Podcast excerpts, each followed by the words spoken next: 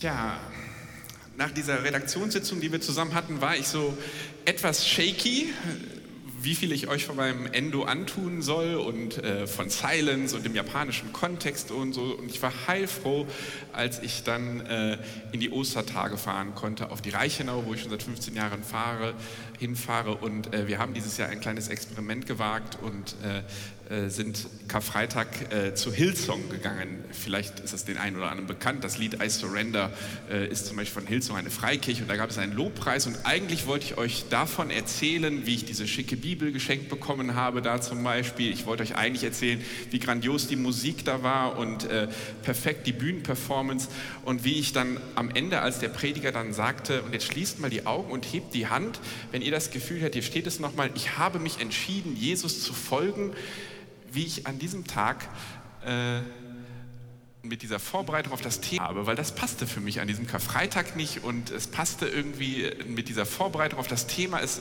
ich war über mich selbst erschüttert, dass ich das nicht machen könnte. Eigentlich wollte ich euch davon erzählen, aber dann kam Montag, der 9., nicht Freitag, der 13., Montag, der 9. und manchmal winkt das Leben ja so stark mit dem Zaunfall, dass es weh tut. Und deswegen kommt jetzt nochmal ein anderer Einstieg. Würde ich normalerweise meinen Autoren nie erlauben, aber ich dachte, ich muss es jetzt machen und ich hoffe, ihr geht mit bei den Gedanken, die ich habe, denn sie werden etwas länger sein. Am Montagabend war ich bei äh, der Vorstellung des neuen Buchs von Manfred Lütz, gerade Spiegel-Bestsellerliste äh, Platz 1 ähm, der Skandal der Skandale. Und äh, Manfred Lütz hatte sich drei Kontrahenten äh, eingeladen, Wolfgang Beck, Gunther Wallraff und Jürgen Becker. Äh, das war eine sehr spannende Veranstaltung äh, und das was mich dann direkt mit der Nase auf dieses Thema geschossen hat, war die Diskussion dann noch im Anschluss, denn während äh, der Diskussion hatte also Günther Wallraff dann irgendwann, ich hoffe, der ist allen bekannt, das ist dieser Undercover-Journalist, der sich immer versteckt und so, der sagte, er sei nicht christlich und der hatte noch nie Manfred Lütz gesehen, aber Manfred Lütz hat ihm das Buch gegeben, er sollte es lesen und ihn hat es fürchterlich etwas euphemistisch dargestellt. In diesem Buch also die äh, jüdisch-christliche Rolle da also äh, etwas euphemistisch dargestellt worden sei und irgendwann platzte es aus Günter Wallraff heraus äh, und sagte, also äh, ich halte es hier mit Amos Oz, Judas ist das Tschernobyl äh, des Antisemitismus. Und ich dachte nicht nur, weil heute die Atomphysiker hier in Aachen tagen, äh, wäre das vielleicht ein Thema, sondern äh, weil wir halt danach noch gestritten haben äh, mit einem, äh, der hier auch bekannt ist, Nor Norbert Bauer, der war auch hier, der hat ja auch schon mal gepredigt und wir standen nachher noch zusammen. Und Norbert hatte genau darüber an Karfreitag gepredigt, also auch über, das ist ein Zitat von Amos Oz, der das gesagt hat, also Judas ist die Figur, die wirkungsgeschichtlich quasi also den ganzen Antisemitismus im Christentum ausgelöst hat. Und ich dagegen hielt und sagte, das kann ich wirkungsgeschichtlich so sehen, aber Judas ist eine Figur, die notwendig ist in dieser ganzen äh, Geschichte. Denn dieses Thema Verrat ist halt genau dieses Thema, und da bezog ich mich dann vor allem auf meinen geliebten Schriftsteller Shusaku Endo, der halt diese Judas-Figur halt durchzieht.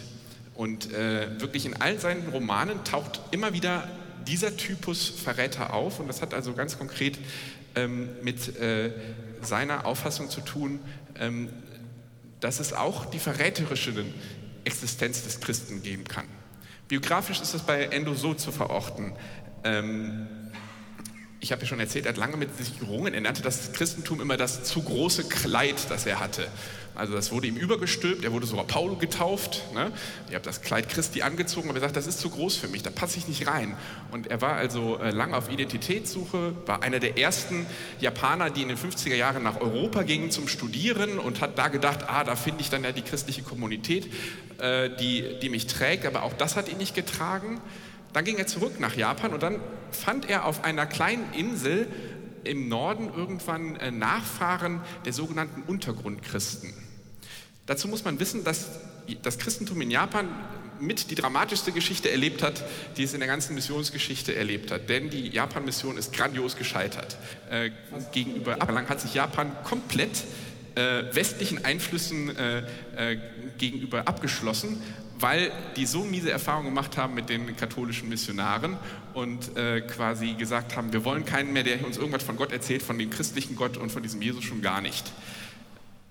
Die Christen, die es in Japan gab, die mussten also ihrem Glauben abschwören. Und einige wurden dann als Märtyrer verehrt.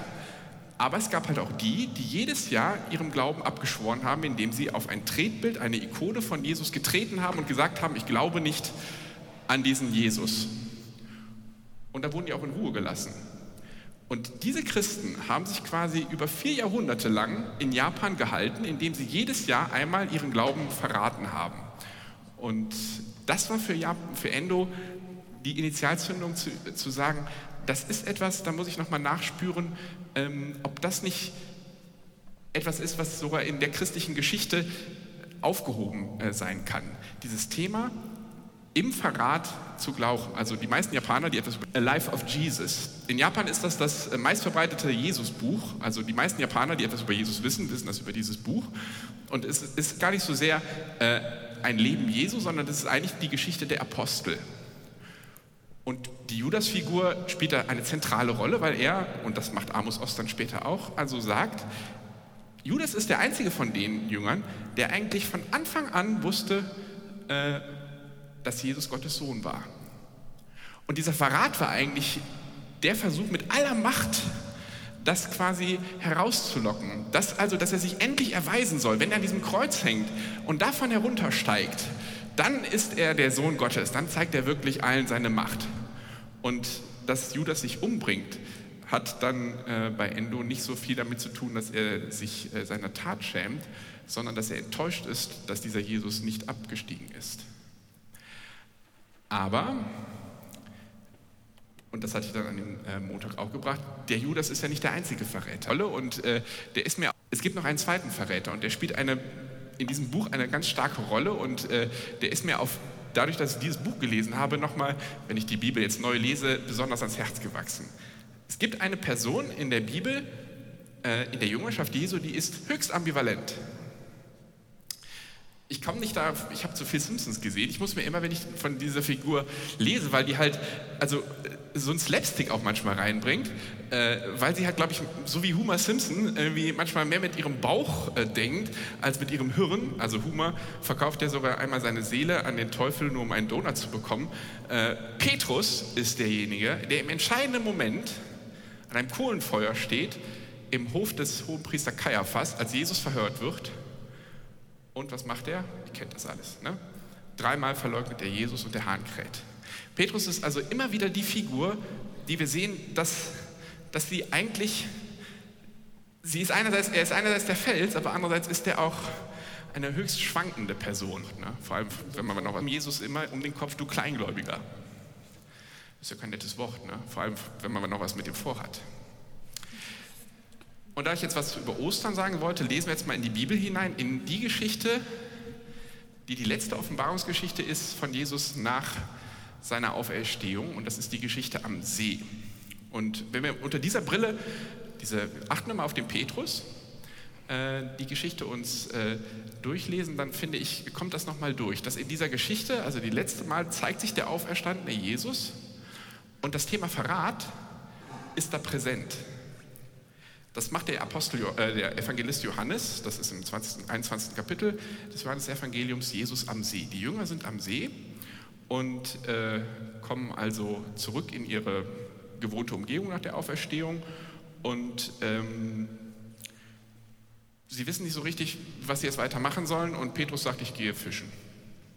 Ja, das ist also Flucht in Arbeit, ja, also Konfliktvermeidung. Also werft die Netze zur anderen Seite. Erfolgreich und dann auf einmal kommt diese Person an den See und sagt, also werft die Netze zur anderen Seite aus. Und auf einmal wird, wird ihnen klar, äh, es ist der Herr, schreit einer der Jünger aus. Jetzt kommt der Slapstick-Moment, äh, wir erfahren nämlich, dass Petrus nackt da liegt und sich erstmal was zum Umgürten sucht, weil er auf einmal kennt, oh, der ist ja doch da. Und äh, Jesus, und das ist jetzt die, der erste literarische Hinweis, macht ein Kohlenfeuer. Und darauf brät er Fisch und sagt, kommt und esst. Und nachdem sie gegessen hatten, sagt Jesus zu Simon Petrus, Simon, Sohn von Johannes, liebst du mich mehr, als die hier mich lieben? Petrus antwortete, ja Herr, du weißt, dass ich dich liebe. Jesus sagte zu ihm, sorge für meine Lämmer. Ein zweites Mal sagte Jesus zu ihm, Simon, Sohn von Johannes, liebst du mich? Und ich denke mir, da guckt er schon so ein bisschen so wie Homer Simpson. Äh, ja, Herr, du weißt, dass ich dich liebe, antwortete er. Jesus sagte zu ihm, leite meine Schafe. Ein drittes Mal. Formulierung, die Petrus, Sohn von Johannes, liebst du mich? Und jetzt kommt genau dieselbe Formulierung, die Petrus, des Gefühls, das Petrus hatte, als der Hahn dreimal kräht. Petrus wurde traurig, weil er ihn ein drittes Mal gefragt hatte, liebst du mich? Er sagte ihm, ja Herr, du weißt alles, du weißt auch, dass ich dich liebe. Jesus sagte zu ihm, sorge für meine Schafe. Dann sagte Jesus zu ihm, komm, folg mir nach. Die entscheidende Szene, wo Petrus den Auftrag bekommt, die Leitung zu übernehmen, ist die Szene, wo er nochmal mit voller Nase auf den Moment gestoßen wird, wo er eigentlich derjenige ist, der diese Leitung vielleicht nicht verdient hätte. Es geht weiter. Petrus drehte sich um und sah hinter sich den Jünger, den Jesus besonders lieb hatte. Das ist nicht Petrus. Er war derselbe, der während des letzten Males neben Jesus gesessen hatte und ihn gefragt hatte, Herr, wer wird dich verraten? Als Petrus ihn sah, fragte Jesus, Herr, was geschieht denn mit dem? ich habe ein paar Sachen ausgelassen. Was geht dich das an? Du sollst mir folgen.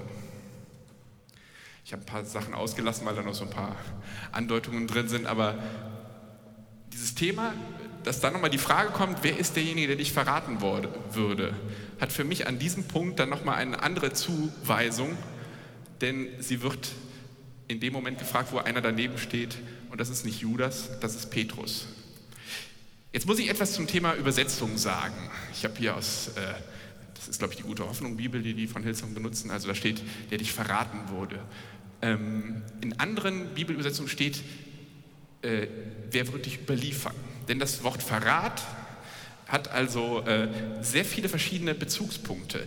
Also im Lateinischen kommt es von trado und da steckt sowohl verraten drin, überliefern, übersetzen, ans Herz legen.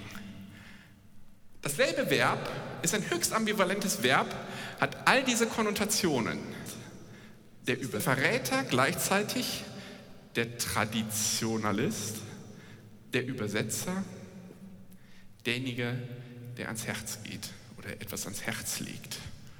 Und ich finde nochmal, wenn man das auch nochmal auf die Person von Petrus äh, reflektiert, äh, hochspannend. Und jetzt habe ich viel über die Bibel gesprochen, jetzt ist die Frage, was hat das jetzt alles mit mir zu tun? Und jetzt kommt nochmal Montag der 9. und der Wink vom Schicksal. Denn kurz nachdem wir darüber gesprochen hatten, über diese Judas-Geschichte, kriegte ich eine WhatsApp-Nachricht von meiner Mutter. Und ähm, da muss ich noch mal etwas ausholen. Sorry, ich äh, hole viel aus. Vielleicht habt ihr in eurem Leben auch einen Menschen gehabt, der euch das Leben verdammt schwer gemacht hat. Ich hatte in meiner Kindheit einen Menschen und wenn ich heute mich ans EKG legen würde und man würde mir eine Namen, Reihe von Namen runterleiten und ich würde diesen Namen hören, dann würde ich ausschlägt. Ja? Seit dem Kindergarten kannte ich die Person und äh, also ich habe sie immer meinen Erzfeind genannt, still für mich, das äh, sagt man nicht öffentlich, aber ich hatte mir so oft gewünscht, dass der doch irgendwo anders leben würde, dass ich irgendwo anders sein könnte, aber dass ich nicht mit dem zusammen in der Pfadfindergruppe sein müsste und so weiter und so fort, dass wir nicht den gemeinsamen besten Freund haben müssten. Ähm, ich habe mir manchmal gewünscht, dass dieser Mensch nicht existieren würde. Und Ursula kennt mich noch aus Kempner Zeit noch als kleiner Junge und weiß, sie weiß, was ich für ein religiöser Streber war, schon damals. Und das hatte mich damals schon als Kind verwirrt, weil ich im Erstkommunionunterricht lernt man ja, ne, du sollst auch deine Feinde lieben. Und ich wusste, diesen Menschen, den konnte ich nicht lieben. Und als ich dann nach Israel ging, zu meinem Zivildienst, dann war der aus meinem Leben heraus. Ähm, und ich habe aber immer wieder einen ähnlichen Typus gefunden. Also dieser Phänotyp, äh, der hat mich weiter mein Leben begleitet. Und am letzten Montag kriegte ich die Nachricht, dass Max Philipp in Amerika in seiner Wohnung tot aufgefunden wurde. Und das hat mich unheimlich äh, äh, getroffen.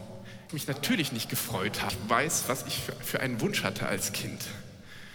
Und ich mich natürlich nicht gefreut habe an diesem Abend. Vor allem nicht, als ich dann die Todesanzeige bekam und ähm, das Datum seines Geburtstags, der 9. April 1979 gewesen ist. Und das hat mich wirklich extrem getroffen, weil man, glaube ich, in diesen Menschen, das, ich bin dann abends dann zu Fuß bis nach Hause gegangen, um das ein bisschen zu verdauen, und ich einfach gemerkt habe, ähm, diese Menschen, die lassen dich nicht los, die verfolgen dich, weil sie auf eine Art und Weise ein Spiegelbild von dir sind auch.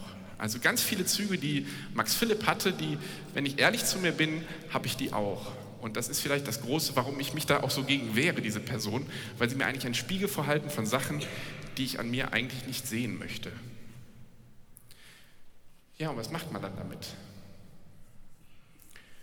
Und ich kann das eigentlich auch, ich habe da jetzt keine Lösung für. Ich wollte das hier erzählen, weil meistens ähnlich wie normalerweise Menschen, die sich das Leben nehmen, äh, auch meistens ähnlich wie bei Judas beiseite gelegt werden. Und ich wollte, dass wir nachher für ihn beten. Und wenn die Fürbitte nachher erscheint, wollte ich, dass ihr seine Geschichte kennt und auch meine Geschichte mit ihm, ähm, dass der nicht verloren ist. So, und das soll aber jetzt noch nicht enden, denn das Thema Verrat geht weiter in der Bibel. Das ist äh, spannend. Das äh, Verräterische muss nämlich nicht unbedingt nur destruktiv sein. Es gibt auch, würde ich sagen, und das ist jetzt meine Interpretation, die geht über Ende hinaus, es kann sogar eine Art konstruktiven Verrat geben. Und ich wollte euch am Ende das nicht vorenthalten und ich hoffe, ihr geht noch mit mit der Zeit, ich habe keine Ahnung, ähm, eine meiner Lieblingsgeschichten aus der Bibel äh, zeigen, wo nämlich Petrus noch einmal verrät.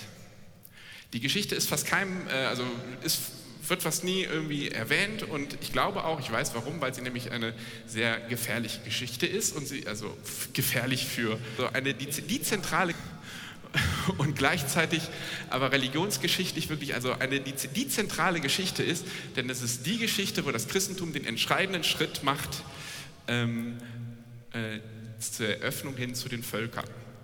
Und diesen Schritt macht das Christentum alleine.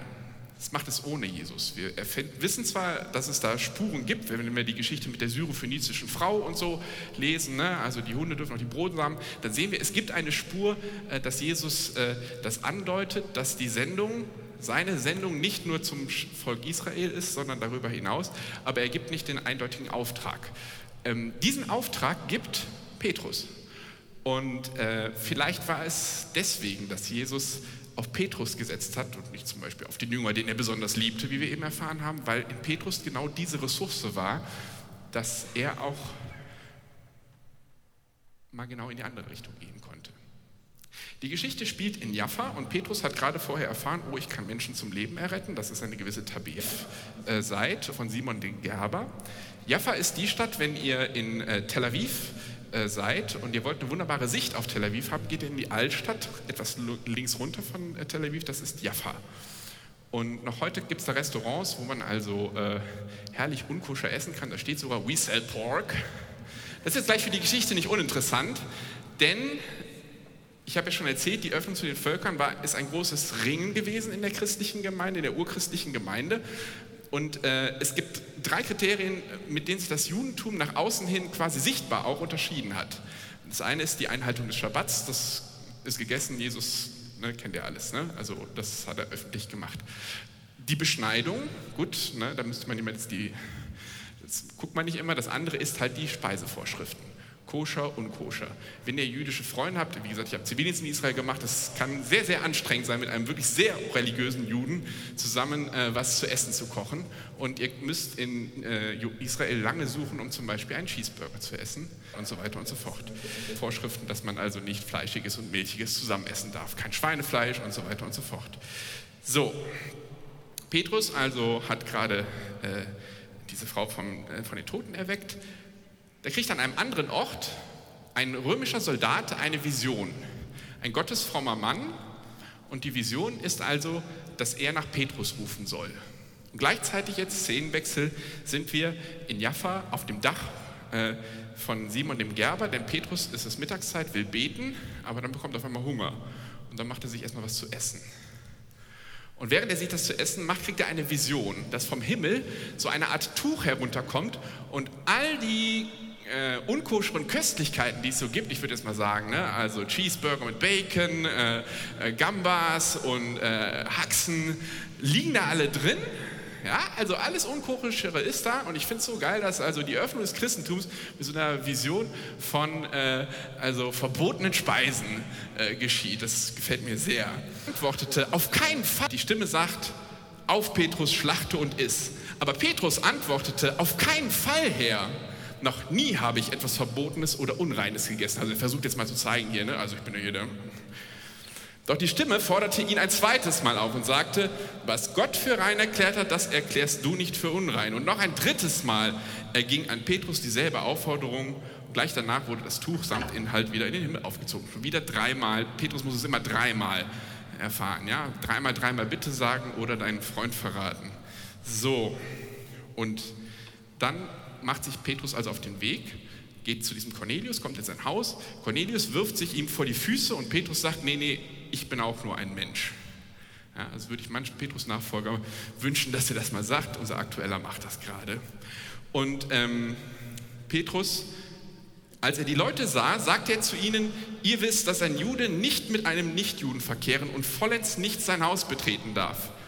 Aber mir hat Gott gezeigt, dass ich Kaba, mir, das ist ein und unberührbar betrachten soll.